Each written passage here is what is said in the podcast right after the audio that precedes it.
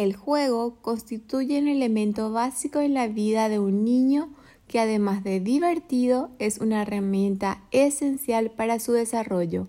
Los niños necesitan estar activos para crecer y desarrollar sus capacidades. Por eso el juego es importante para el aprendizaje y desarrollo integral de los niños, puesto que aprenden a conocer la vida jugando.